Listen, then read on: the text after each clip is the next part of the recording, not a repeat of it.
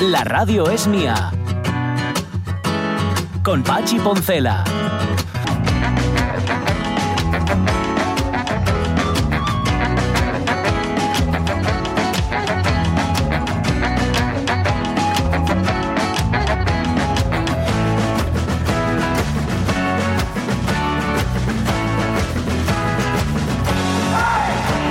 Las 12 y 14 minutos de la mañana hay una reflexión que hemos compartido en algún momento y en privado, en la intimidad de nuestro hogar, de mi hijo Álvaro y yo. Mi hijo Álvaro, que está aquí, por cierto, sentado, Hola, recién, hola, recién levantado Hola. de la cama. Porque claro, como gozan de vacaciones durante... No se escucha, ¿eh? lo digo por si vais a hacer algún comentario del tipo que sea, que sepáis que no soy, ¿vale?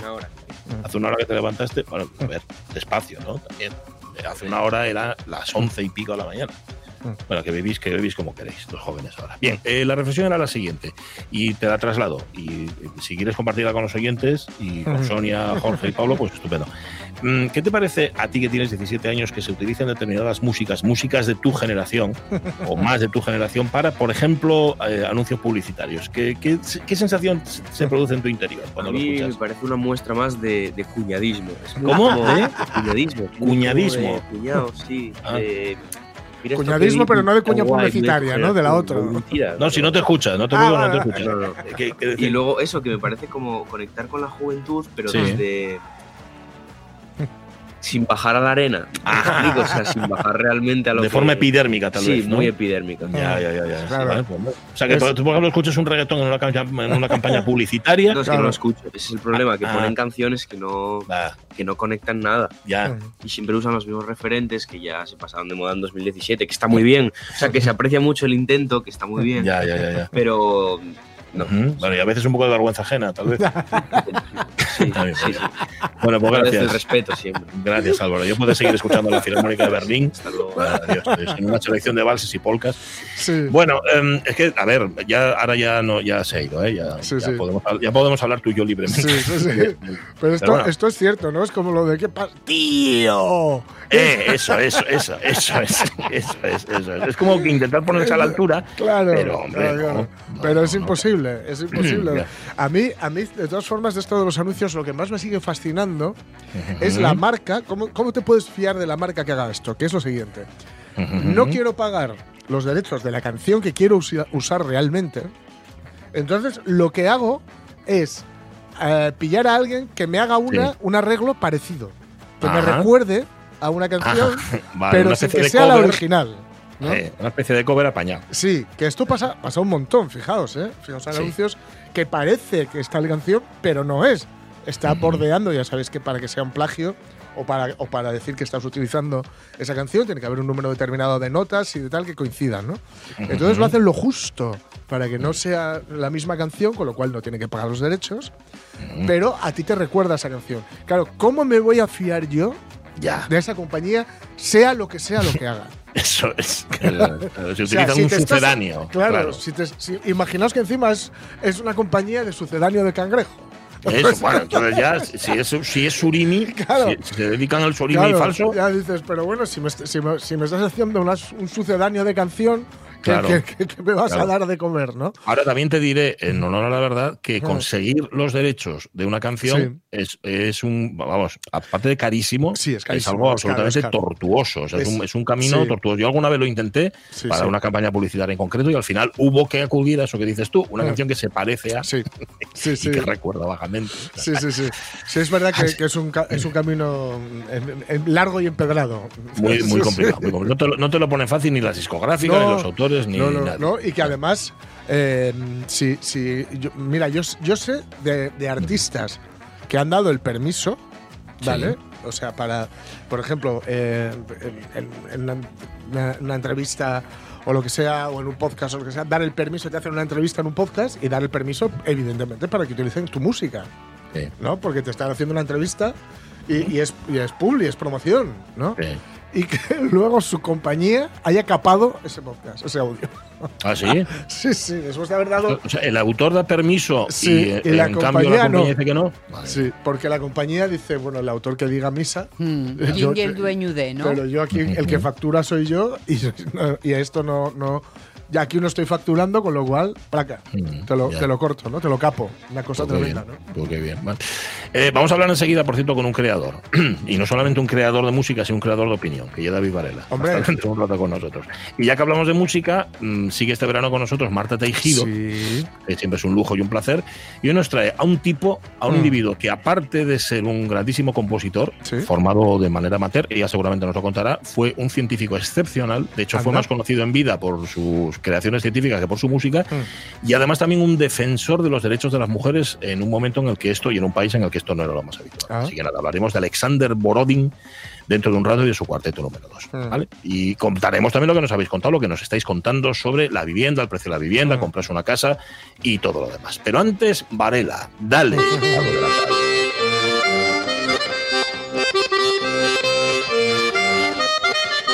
Hola, David Varela, ¿cómo estás? Muy buenos días. Hola, muy buenos días a todos y a todos. ¿Qué tal? Espera, quita para allá, hombre. Quita para allá. Echaba yo de menos la granja. Entonces, pero tú tenías, el año pasado tenías gallo, gallina, pitu, pitina, y este año tienes ovellina. Tengo un problema con el gallo, Pachi. Sí, ¿no? No ¿Qué sé pasa? si vos contara que este gallo que tenía yo, este pitu, ¿eh? un pitu de calella, que además cuando caminaba pela corrada temblaba la casería, el cacho pitu que era, Dio un caldo. y era fiu. No, no, está vivo, pero tengo lo, tengo lo oculto. Está escapado aquí guardado. ¿Qué glayaba en asturiano? Sí. Y es que ya era, y era un pitu que nació de la pita de la Junta por la oficialidad. Ay, Ah, Eh, si os acordáis, aqu- aquella pita que seguía a, a de ellos partidos políticos per Asturias, pa, eh, decillos que culturalmente el asturiano puede ser una lengua oficial de uso libre y gratuito. Sí. eh, pues ese, este pitín que tenía yo, pues ya era, ya era fiu de esa pita y tengo lo Claro. oculto. Ahora nada más que tengo belles. Eh, Nada más, ¿eh? Bueno, Nada más sí, eso, eso suele gustar porque- al poder. Sí. al poder le suele gustar escucharles oveyes Aquí, aquí en, en Xixón yo creo que es lo más productivo ahora mismo. ¿eh? Ya, ya lo sé, lo sé. Tenemos, Oye, ya te tenemos vi. ya- que... sí. No, que ya te vi ayer encabezando la presentación. Sí. Bueno, eres uno de los que estaba al frente del manifiesto Música en Asturiano. Sí, que llevabais ayer 4.200 firmes. Mm. Eh, pues sí, bueno, la verdad que yo ya era un, un, un de los voceros de la, de la plataforma, ¿no? Porque realmente, sí. bueno, alguien tiene que ponerse ahí delante y, bueno, pues evidentemente pusieron al Masanu. ¿eh? Ya sabes ya sabes cómo funciona esto. Decir, a ver, ¿quién tiene más de 30 años de vida laboral? David Varela. ¿Quién bien. una subvención en su vida? David Varela.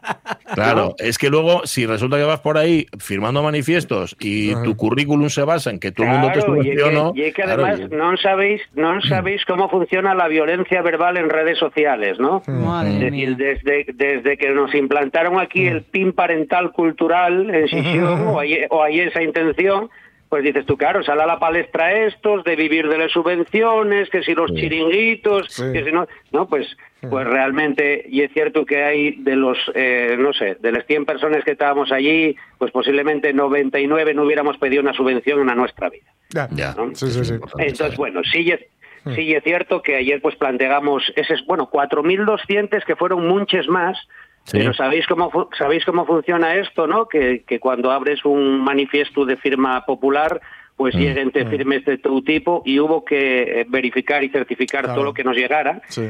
Entonces, al final dimos de paso es- esos 4.200 que se juntaron a más en, en cuatro o cinco días, ¿no?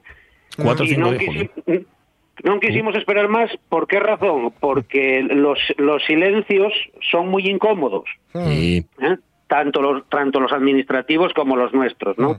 Entonces, y eso, dices tú, no, no, aquí tenemos que presentar este, esta historia y más que nada porque si, bueno, siguen haciendo declaraciones como las que vienen haciendo, que esto va, esto va a ser un desmadre, ¿no? Que ya triste, ¿eh? que ya triste. O sea, yo parta- par- partimos de, de- del simbolismo de, de todo esto, ¿no? Pero, pero estamos ablucados, ¿no? Y tristes por, por tener que estar haciendo este, este tipo de cosas, ¿no? Este Claro, de prensa, claro, claro. estos manifiestos, ¿no? Y es surrealista tener que responder a, a, a estes- a estas Mm. intenciones tan graves ¿eh? como los de no querer programar música en asturiano en los eventos festivos, ¿no? De, de Sisión en este caso, que bueno, que puede extrapolarse a cualquier otro sitio.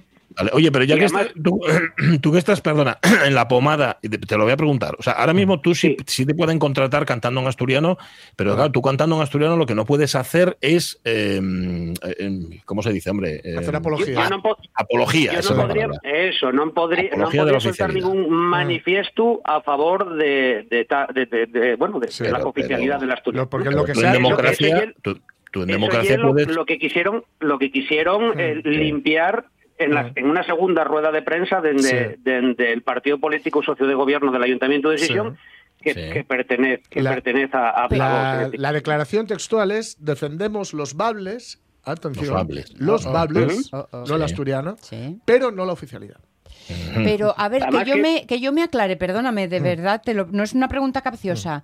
¿Tú no puedes decir lo que piensas en el escenario? No, hombre, de Espérate, ninguna ¿no? ma- a, ¿Estamos a locos este, o qué? a este respecto, a este respecto, además es muy simpático, porque yo acabo de llegar de Pamplona de cantar y Mm. tocar en asturiano, ¿eh? porque quiero decir que los mis instrumentos fa, fa hacen en asturiano siempre. O sea, la mi acordeón siempre suena en asturiano, ¿no? Y no hubo no hubo nin- ningún tipo no hubo ningún tipo de problema no es decir somos artistas eh, con un panorama bastante desarrollado dentro de- del Estado español incluso fuera de las fronteras y no tenemos ningún problema por hacerlo en asturiano en ningún en un sitio y bueno pues sí es triste tener que llegar a Sisión Hmm. y simplemente que de, que de mano te digan que no van a programar actuaciones en asturiano y luego quieran limpiar todo eso y escudarse en que bueno son amigos de los bables y es muy y es muy antiguo Ostras. Eh, pero- mucho. Uf, pero pero el Esto es tema cuando las vas con ganas. técnicamente, incorrecto. no puedo soltar ya no- ninguna proclama, sino que yo, bueno, pues no es la primera vez que salgo con una camiseta que pongo oficialidad, ¿no? Claro. Es decir, pues este tipo de cosas no se pueden hacer. ¿Qué pasa? Que cualquier gente con un mínimo de sensibilidad cultural, no cultural identitaria en este caso, Mm. Pues sabe que hay una montonera gente que lleva reco recogiendo per todo Asturias todas las acepciones y todas las palabras ¿eh? para reunirles en, un vocabulario y en una gramática que acepta todas las variantes del asturiano, igual que pasó con el castellano. sí, ¿no? Claro, Es decir, tú claro. Tienes, Claro. tienes que aceptar todo tipo de eso. Es decir, ¿cómo se dice una vara hierba en el centro de Asturias? Vara hierba. Y en otro, no, una facina. Bueno, pues todas esas cosas tan recogidas, ¿no? Y, y la única manera de mantenerles y que la gente siga falando de ellas Hmm. y es haciendo y es haciendo que el asturiano sea cooficial Hmm. para poder dar uso en sin, en sin tener que seguir a nadie que lo fale. Ujú. Yo no, Es no decir, sé, ¿no? no sé si sabes que ha tenido repercusión en medios nacionales. Sí, ¿Esto? sí, sí, no, además, bueno, ayer, ayer teníamos micrófonos allí de, venidos de, de otros planetas. Es que lo de que, que en cada rincón se diga de una forma u otra. A ver, la academia, la Real Academia Española de la Lengua, tiene un diccionario panhispánico. Claro, claro, claro, claro. Sí, sí. Donde- Es que, Es que negamos la, may- negamos Claro. la mayor, es que no entiendo. Ya, bueno, no obstante, esto nos pasa por aplicar la lógica en entornos no lógicos. Sí, es que aquí no se puede pensar con lógica. porque no- Entonces, si tú, por, por terminar con el tema, Mm. si tú sales en un concierto, David Varela o la Bon Tourné, salís con camisetes pidiendo la oficialidad, ¿qué hacen? ¿Echen vos del escenario? ¿Ponen vos una multa? ¿Vais al- a la Pues- cárcel? ¿Os, pues os no tienen que reeducar? ¿Cómo y esto? Bueno, cre- creyemos que, que, bueno, que oye, un, un gestor eh, cultural y de festeños, como Dios manda, Mm. tendrá que informarse previamente de a quién va a con- contratar y cuál ya es su repertorio. Ya. Y entonces imagino que en esa búsqueda y en esa consulta, pues hayamos unos cuantos con más cruces que, Claro. que, que, bueno, que muchos, que muchos ya muchos ya tenemos esa cruz eh, que nos pusieron pues desde la ignorancia y yo creo que ya tenemos esa cruz desde que el mar muerto estaba enfermo Sí, sí. o sea que, que- Desde que tenía la gripe. Desde que estaba malín. entonces, Sí, sí, sí. entonces, y eso no yo yo la cuestión y eso no es decir como músico profesional donde va más de, de tres décadas trabajando en asturiano como lengua vehicular no con clases conciertos talleres y todo ese tipo de, de cuestiones pues claro consideramos que declaraciones de este tipo no además de una concejala de festellos ¿eh? no Es decir, Sí. pues pues que son son muy graves son muy graves porque hay un sesgo ideológico que incumple pues varias leyes de la Constitución española y sí. incluso pues eso el- la ley de libre contratación de libre pensamiento de libre creación vamos que, que son cosas que yo no sé si funcionaban en el centro de Europa va 80 años ¿no? Y que, y que además, y aquí lo hemos hablado muchas veces con Joan Pandiella, eh, de, de Iniciativa por Asturiano, mm, el tema de la, ley- de la lengua ya había sobrepasado la cuest- las cuestiones ideológicas. Sí. Sí. sí sí. O sea, Sí, sí, porque- ya, era una cuestión total y absolutamente cultural. O sea, ya era, no, es una cuestión que- absolutamente cultural que no tiene absolutamente nada que ver, pero nada que ver con la política. De todos- es como de negar todos que el sol sale grupos- por el este. De todos los grupos políticos que hay ahora mismo en el Ayuntamiento de Decisión, solo hay dos que no incluyen nada a favor del asturiano dentro de la su programación. ¿no? Que nosotros tampoco nos amparamos en, en- en la política, es decir, esto es una cuestión que parte de una iniciativa cultural. ¿Eh? O sea, este manifiesto que sacamos. Pero bueno, el, el- el tema y ese, ¿no? Yo pongo desde otro punto de vista, ya que dentro de esos 4.200 firmes, pues tenéis en cuenta que firmó gente como eh, la María Rosalén, como Mm. Vetusta Vetusta Morla, Morla. ¿no? Como, como reincidentes, ¿no? Mm. independientemente de Rodrigo Cuevas o Evia, o sea, gente con, que Mm. están en el panorama internacional a, a como un chu, como un chupeso. Dices, Pero y que aquí puede venir un grupo cantando en inglés y que tenga a favor de la cooficialidad del asturiano. Ah, claro, claro. ¿no? Vale, vale, Claro, pues claro. nada, Lo que tenéis es que mandar O si- o camisetas fuera. simplemente eso o simplemente desacato no que van a que van a actuar Sí. este año En en, igual que los celtas cortos y que en medio del concierto pues pueden hacer una proclama por lo asturiano Ah, tranquilamente claro, O Kiko ¿No? Veneno, que O viene en agosto. Entonces, entonces bueno, y es, y es, surreal- y es surrealista. Ya os digo que yo una cosa que además inventaron ellos, ¿eh? nosotros nosotros lo que no, no permitimos además sin excusa, no permitimos que alguien que está en, en un puesto de, de tanto altor, como ya en, en la ciudad más populosa, ya importante decisión, con unos festellos de la madre, o sea, de Asturias, con unos festellos de, de la madre que lo parió, que de, so- que de sópitu te lances es proclames, ¿no? Decir, no, aquí yo, aquí, ah, no, no, tío, y mañana, y mañana qué? Mañana Es tengo que- que ser del Titánico de la Viana o del Cánicas de Cangas Donís. claro. O tengo que beber sidra o, o vino de. Cangas, ¿no? O, Claro. o- o el queso, o el queso de los bellos o el de, Be- o el, de- o el qué sé yo, o el de Cabral. ¿no? Sí, sí, sí. Es que, bueno, y es, y es ridículo, es ridículo, ridículo. Bueno, pues eh, ahora va- van a quedarte cinco minutos para dar todas las fiestas que hay en Asturias. Y a ver cómo lo haces. A ver. Bueno, Bueno, ya- ahora, vas a tener, ahora vas a tener más tiempo porque como en Gijón no te van a contratar, pues Sí, sí. El Vas ser- a poder ver algún ser rinconín de Asturias nuevo, hombre. sí, sí. el ser vocero de este tipo de cuestiones y eso, ¿no? Yo, pues ya, ya sabes cómo funciona, que ayer pues llegaban los compañeros de la Bontourné, pues para sofitanos, porque realmente ayer eh, en la Plaza Mayor no fue una concentración ni fue una manifestación, y era una rueda de prensa. Rueda de prensa, pero no cabíais. Ah, lo- la, la cuestión y esa, que hubo muchos músicos, pues, o sea, muchos músicos y mucha gente del sector cultural, ¿no? Había actores, había artistas plásticos, escritores, editoriales, y luego, pues, otros grupos de la cultura xixonesa, decir que, que bueno, pues, que ellos parece ridícula esta historia, entonces han sofitando este manifiesto, este, este manifiesto, y luego la moción que ellos metimos, ¿no? Que metimos per registro seguidamente, que hay una, mo- una moción precisamente para blindar el asturiano en los festellos y en, y en la vida cultural del Ayuntamiento de Sisión, ¿no? Entonces, bueno, a lo mejor, a lo mejor todavía yo sal peor el hacer este tipo de declaraciones y tenemos que y tenemos que agradecerle a Sara Concepción pues lo que está haciendo por el asturiano Sisión. Ya, igual, igual. Esto suele ser, lo decíamos ayer, la cultura y una pelota de goma que bota Sí. mucho y cuando la Claro, aprietes salta. Acaba saltando Sí. y además salta y pues saca tu ojo. Hay que tener cuidado. sí, sí. Bueno, Entonces, bueno, dentro de esta vagancia que tengo yo, ya sabéis que yo soy, yo, yo levántome al estantes, no, Tú no das vivo, bien, sí. de, suben- de Buah. subvenciones, pesebrista y todo ese tipo de cosas. Yo, cuando una- vengo para Oviedo te veo llegar. Sí, señor. Eh, mucho, prestóme mucho una de estas violencias verbales que decía, entre todos esos no tienen una semana de vida laboral, ¿no? Decir, Ajá. eh, Ah, ¿Alguien, alguien Sí, dijo bueno. eso? Bueno, anda que se informe. Sí, pero ahora que informarse sí, sí, ya, aquí. ya bueno, sí, sí. ya sí. Bueno, no, no merece la pena, hay que tomarlo, hay que tomarlo con humor. Pues Vale. nada, recopilé aquí una, una serie de fiestines que me mandaron de toda Asturias y, y estaba ahora intentando ordenarles un poco así por orden, ya, ya sabéis que suelo ir de oriente a occidente o a la Sí, inversa. Sí. Entonces, bueno, pues bueno, puedo decir rápidamente de entre los 20 y algo que tengo aquí, que hay fiestas en, en los campos en Castropol, eh, que celebren San Lázaro, están col Corpus en San Martín de Ozcos este viernes y sábado, eh, están col Carmen Ortigueira, también en Concello de Coaña, eh, eh, viernes y sábado, el Carmen también en, en Cordovero, en Pravia, el sábado y domingo, están con las fiestas sacramentales de, eh, que puse aquí, Villavales, en Pravia, eh, este Ajá. sábado. ¿Eh? y en la gira domiñana este domingo en, en Cuideiru. Eh, en Cuideiru también están en las fiestas de Prámaru, que celebran los, los remedios el viernes y el sábado. Y en Concello Valdés, pues mira, y en, en el Vallín están con la Milagrosa. ¿Qué más Mm. tengo por aquí? Bueno, las fiestas del barrio del Pascón en Tineo, en el propio recinto ferial de, de ahí de, de la villa. Mm. Sí. Eh, fiestas de fiestas de Coto Carcedo en, en Castrillón, que en tamén güey hasta el domingo.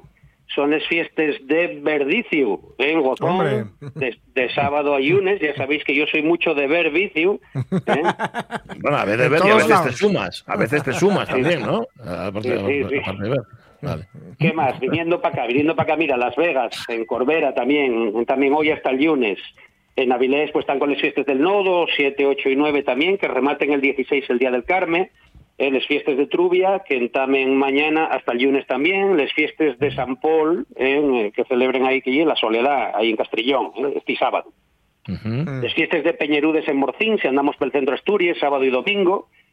En Sisión, bueno, pues aparte de los grandes festivales que acaben y empiecen, es decir, Tsunami, Sí. esto es Tsunami, digo, Me- Metrópoli, empieza la Semana La Negra. Semana Negra que empieza ahora. Eso, pues tene- tenemos las fiestas de Llantones este fin de semana, bueno, de 8 al- del 8 al 11, eh, que habrá lunes también. Ujú. Eh, San Martín de la Carrera, en Berrón, ahí en Siero, desde el viernes hasta el martes. Son las fiestas de eh, Pechuno, de Pelúgano, tendremos que decir ya así, el concello de ayer, Ajá. el viernes, en, eh, viernes, sábado y domingo. Sí, Pechuno tú dilo, tú dilo como se dice, ¿eh? Que la toponimia Sí. es oficial. Favor. Bueno, eh, Pelúgano y el Pelúgano y el nomen en castellán y Pelluno Sí. y el nomen ayerán, que sabéis que además el concello de ayer, concello que siempre está al día, ayer en castellano, y con y y con y en asturiano. Mm.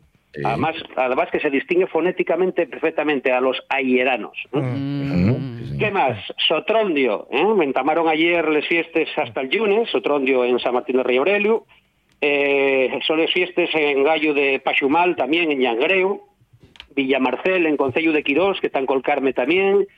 San Antonio en Villaverde Careñes, Concello Villaviciosa, el viernes y el sábado. Eh, bueno, en la playa del Puntal, a que está diciéndola un poco de memoria, en Villaviciosa, eh, mesmamente no que el área recreativa de la, de, de la propia playa, Sí, este sábado fue en una, una noche celta Ah, mira. con un pre- con un precio mínimo para sofitar un poco esto, pero bueno, que actúen Escamana Rede, Asturia, Ostras. eh, Burbús, está Xoco Amieva con su grupo, con Dobra, y yo también, pues eh, Héctor Braga, acompañado de- del percusionista Simón San José. Ya os digo, en el Puntal, en Villaviciosa. ¿eh? ¿Qué más? Eh, Colunga, bueno, que están con Nuestra Señora de Loreto. ¿eh? Sí. Y en Parres, pues hay fiestas en La Roza este sábado 8.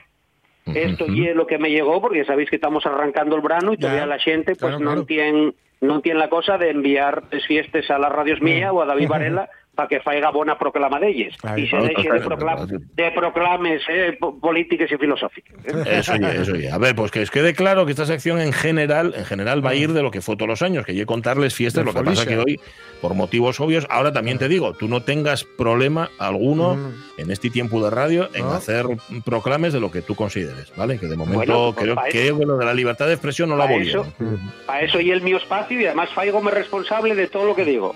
Sí, señor, eso ya es verdad. No, lo- no es que sea Oye, responsable, oye, pero ¿qué- te hace qué me estás- responsable. ¿Qué me estás poniendo de banda sonora? ¿Y ayer del disco nuevo ya? No, todavía no. Es que iba a buscarlo hoy por la mañana, pero al final nada, metimos la del año pasado. No te preocupes, no te preocupes que la semana que viene metemos la Bontourné ahí a bondo. Ay, ay. Hombre, ya, ya que tienes ese paso doble bien grabado, no me pongas Sí, ahí en ya, es que fue de urgencia, fue de urgencia, no te enfades. no te enfades. Oye, Y compras- aparte recuerda, el- aparte, recuerda que este año, este verano, vas a vivir de lo que te paguemos nosotros, así que no te pongas insolente, ¿vale? ¿Comprasteis, ¿Comprasteis el disco? Hombre, Hombre, claro. No, y, y es para saber si vendimos seis o siete. ya. Vale, vale. No, pero nos lo regalaste, ¿cómo lo vamos a comprar? Yo, bueno, yo compré para regalarlo a otro. Venga, un abrazo, que tengáis buena Sí, sí, semana. que nos estamos metiendo en un jardín. Adiós. Adiós. Abrazo. Nos vemos por la Compráis el disco de la cielo y Bon tal. Tourné. Compráis el disco de la Bon Tourné, hacedme Sí. el favor, que yo un disco precioso. Ajá. Esto, este, este tema, que esto, esto es una maqueta, esto que está sonando de Sí. fondo, sal bien grabado en el disco la Bon Eso. Tourné. Súbelo un poquitín, Pablo de la Cal.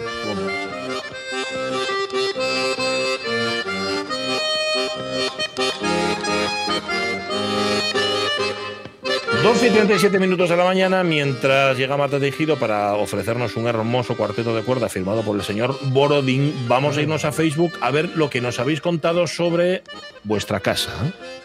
¿Qué les parece bien? Si les conviene pueden mudarse hoy mismo.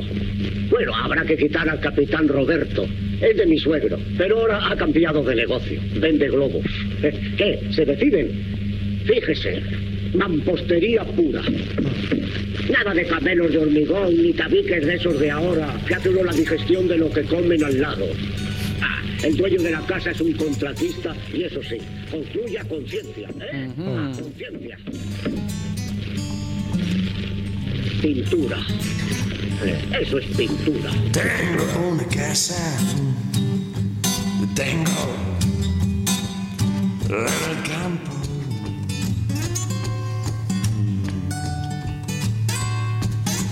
Y otra casa tengo en la ciudad.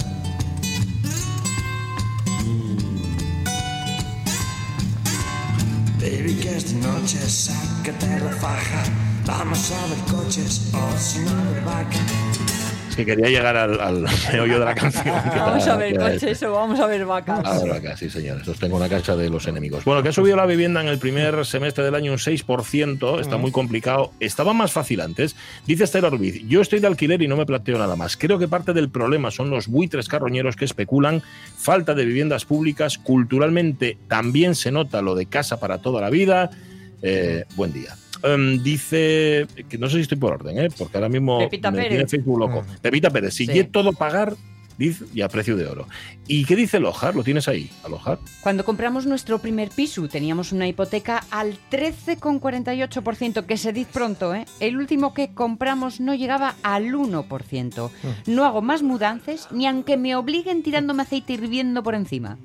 Para facilitar el acceso a la vivienda, lo primero sería no permitir la especulación, que tan todos, que tan todos a trincar. Y lo segundo, el Estado creara un parque de vivienda pública, como pasa en otros países de Europa, para alquilar.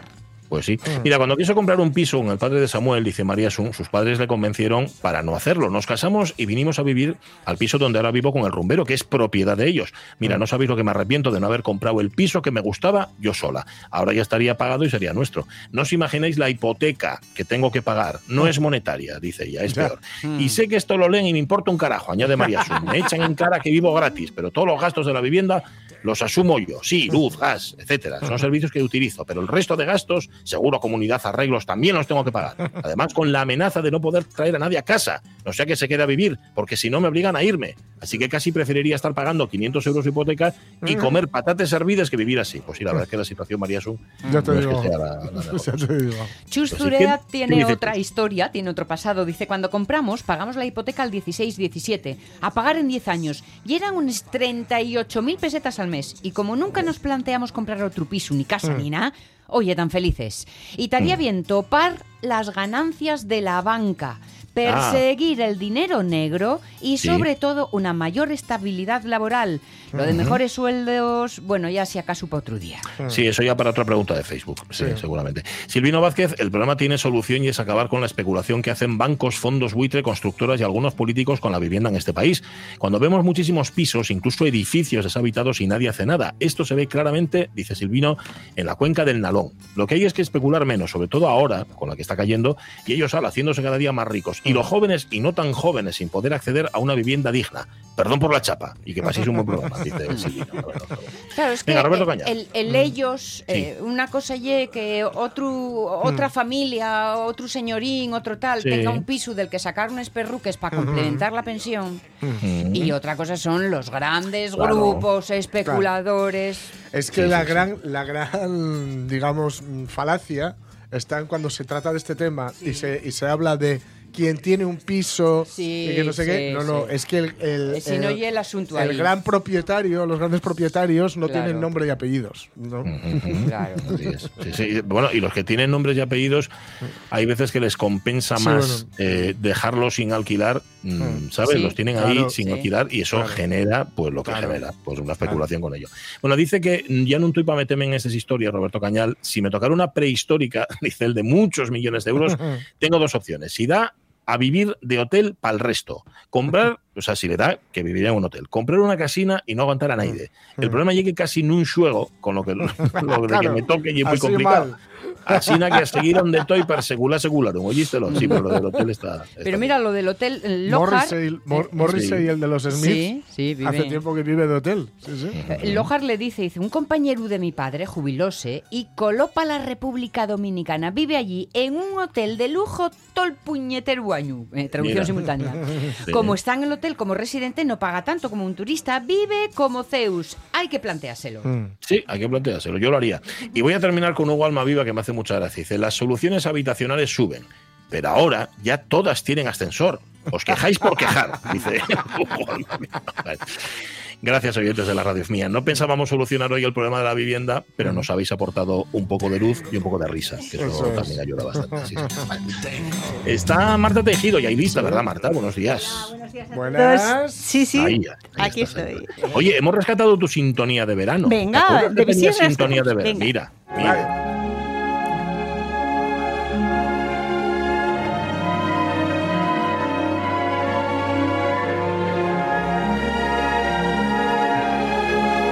música. Cachín del preludio, Preludio a la siesta de un fauno.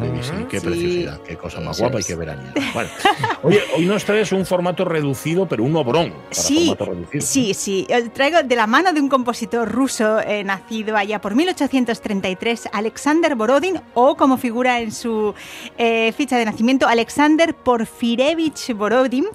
¿Y qué destaca de este músico? Bueno, pues que era, tenía do- una doble faceta. Era, fue un gran químico con un reconocimiento internacional Y también a la vez fue un gran compositor que perteneció a ese famoso grupo de los cinco junto a Rimsky-Korsakov, Balakiriev, Mussorgsky y César Cui, que ¿qué fue lo que hicieron? Pues intentar terminar con ese dominio y control de la música, vamos a decir así, centroeuropea Sí, en Rusia sí. y buscar una música con un origen, De raíz, eh, eso, ¿no? de raíz, eh, pues profundizando en el folclore ruso, en sus melodías, en sus ritmos, que tenían tantísima riqueza. Y es que hay que pensar que si uno acudía a principios del siglo XIX a un teatro de ópera, tanto en Moscú como en San Petersburgo, lo que escucharía seguramente serían óperas italianas. Que los grandes compositores, y ya luego más tarde es solamente intérpretes que hacían sus turnes, por supuesto tenían, un- tenían obligatoriamente que pasar por Rusia, muchos se quedaban allí a residir, la aristocracia los contrataba, y que por supuesto si había un talento ruso, donde se tenía que desarrollar era viajando y enviándose a Centro Europa. Así que eso, con esa idea querían, querían bueno, pues intentar crear una escuela nacionalista rusa, vamos a decirlo así. Eh, tenían otra característica todos estos músicos, que eran, eh, no era su primera ocupación la música, es decir, los había matemáticos, los había como Balakiriev, que fue básicamente el, cre- el creador, eh, había oficiales de la Marina como Rimsky-Korsakov, eh, y en el caso de Borodin, que vamos a hablar hoy, fue un grandísimo eh, químico Mm.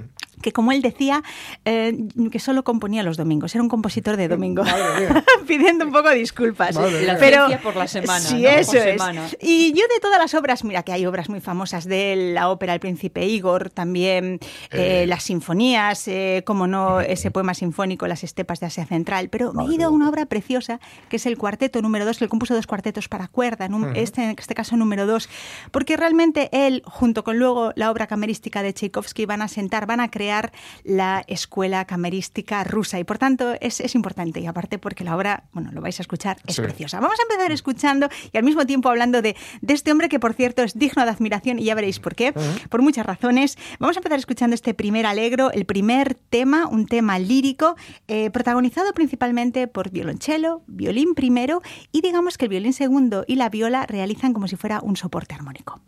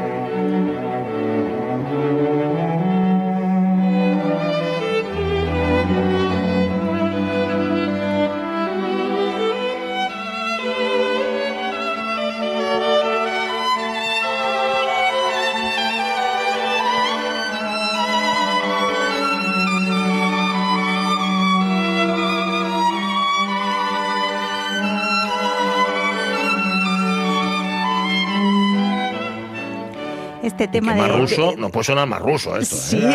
Sí, es verdad. Eh, mm, yendo en paralelo, comentaría un poco la biografía que, que llama un poco la atención. Era ilegi- ira- hijo- fue hijo ilegítimo de un Ah. príncipe georgiano que, como era en aquella época habitual, atribuyó la paternidad a uno de sus sirvientes. Pero nu- siempre gozó de tener una muy buena educación. El príncipe se preocupaba por él, aprendió idiomas, eh, aprendió música, no de forma sistemática, sabía tocar el Ujú. piano, el violonchelo. Pero a partir de una edad empezó a componer unas pequeñas obras con nueve años y a partir de los 13 se interesó muchísimo por la química y montó su propio laboratorio en casa Ay, como madre. adolescente y una de las cosas que le, que le gustaba estudiar sí. era eh, preparar explosivos para pirotecnia. Debía Ah, tener contenta la sí, madre. ostras. Era un niño curioso. Sí, sí, sí. La cosa ya se puso un poco peor cuando se planteó ser músico. Es verdad que allí, bueno, eh, la madre terminaría casándose posteriormente, su padrastro era médico, entonces más bien Ah. se enfocó hacia el mundo de la medicina, aunque él seguía empeñado en la química. Estudió en la Academia eh, de Medicina de la ciudad de San Petersburgo, que era donde, donde residía, donde había nacido también, y cuando termina hace su doctorado en química. No ya medicina, y lo envían a la Universidad de Heidelberg, eh, la universidad más antigua de Alemania, eh, a continuar sus estudios de posgrado. Hemos escuchado este primer tema del cuarteto. Vamos a escuchar ahora el tema, lo que sería el tema B, un tema más rítmico que además estará apoyado por lo que conocemos como eh, pizzicatos, que es no sí. tocar con el arco, no frotar las cuerdas con el arco, sino accionarlo con la punta Sí. del dedo directamente en las cuerdas.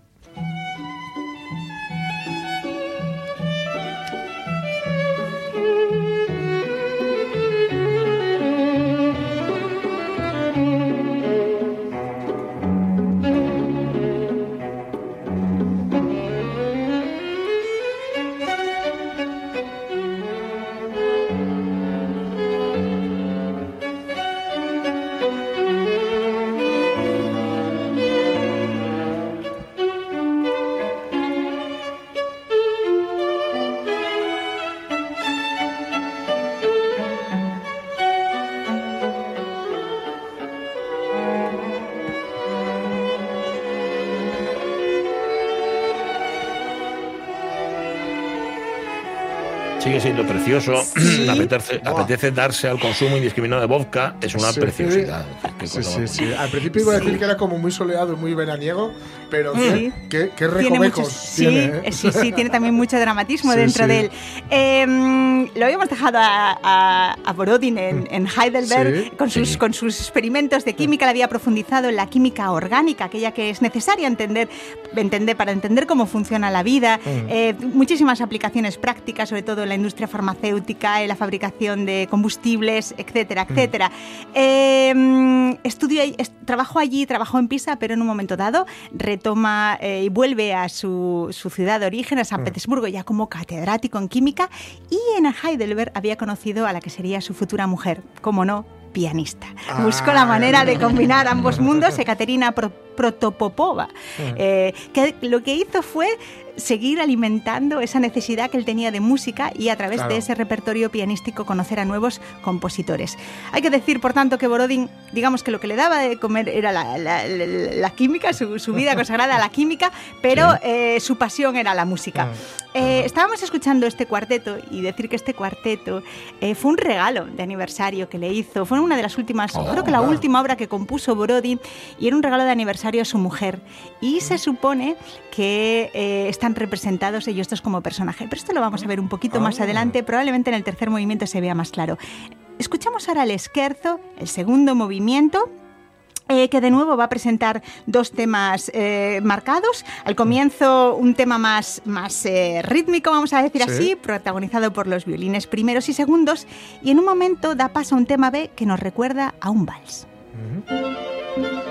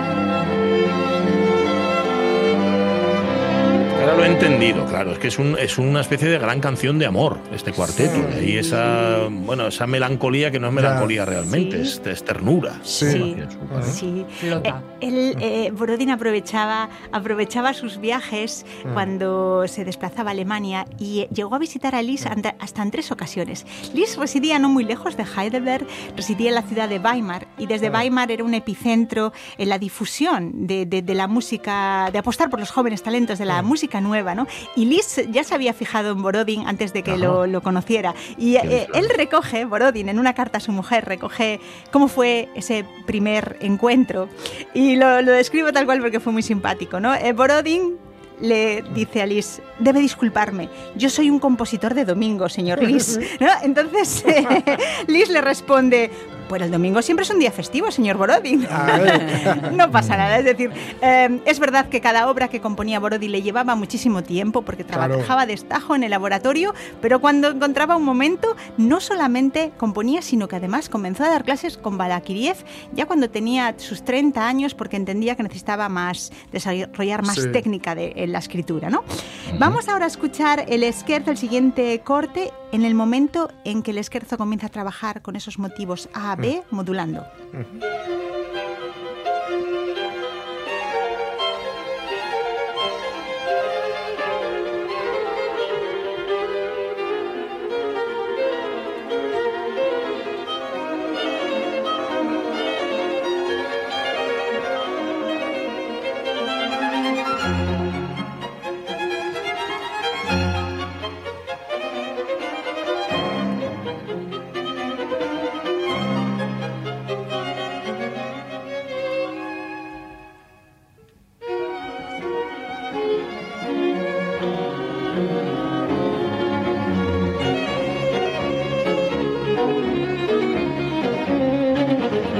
una rueca tejiendo la música, ¿no? Sí. Tejiendo una red. Sí. ¿Cómo modula? Sí, no? Madre mía. eh, que, eh, cuando hablaba que era un, un regalo para como en este en motivo de ese aniversario con su mujer, creo que se ve muy bien en el siguiente movimiento, el tercero, el más famoso de todos, es un nocturno y va a comenzar un soliloquio del violonchelo eh, que será contestado por el violín primero y muchos ven en él, en ese violonchelo Sí. a Brodin Ah. y en ese violín primero a su mujer, Vale. Ekaterina.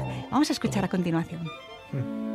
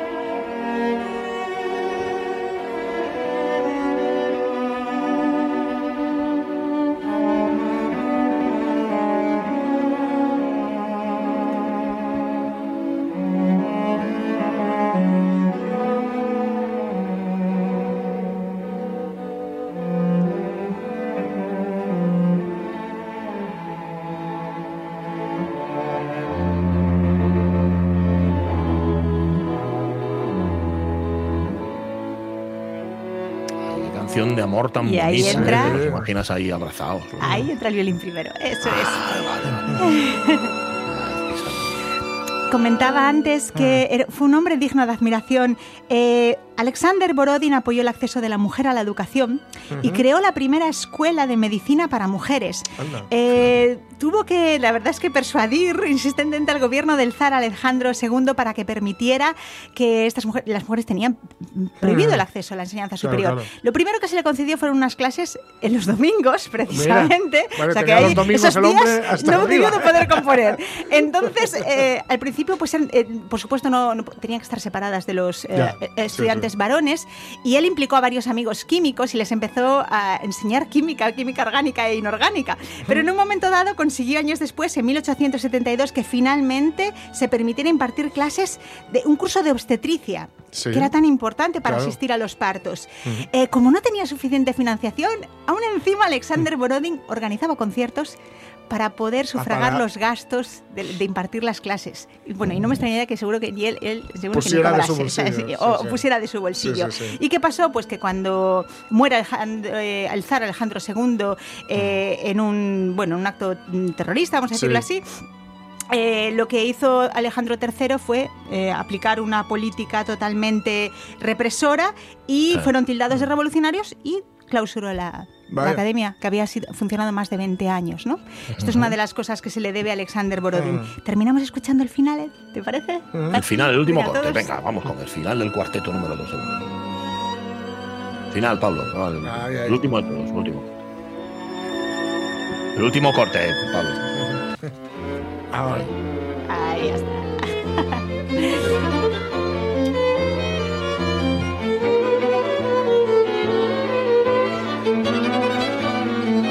Cuarteto número 2 de Alexander Borodin, con una vida apasionante y una música que no lo es menos. Gracias, Marta Tejido. A Nos vosotros. encontramos Gracias. el jueves. Un beso.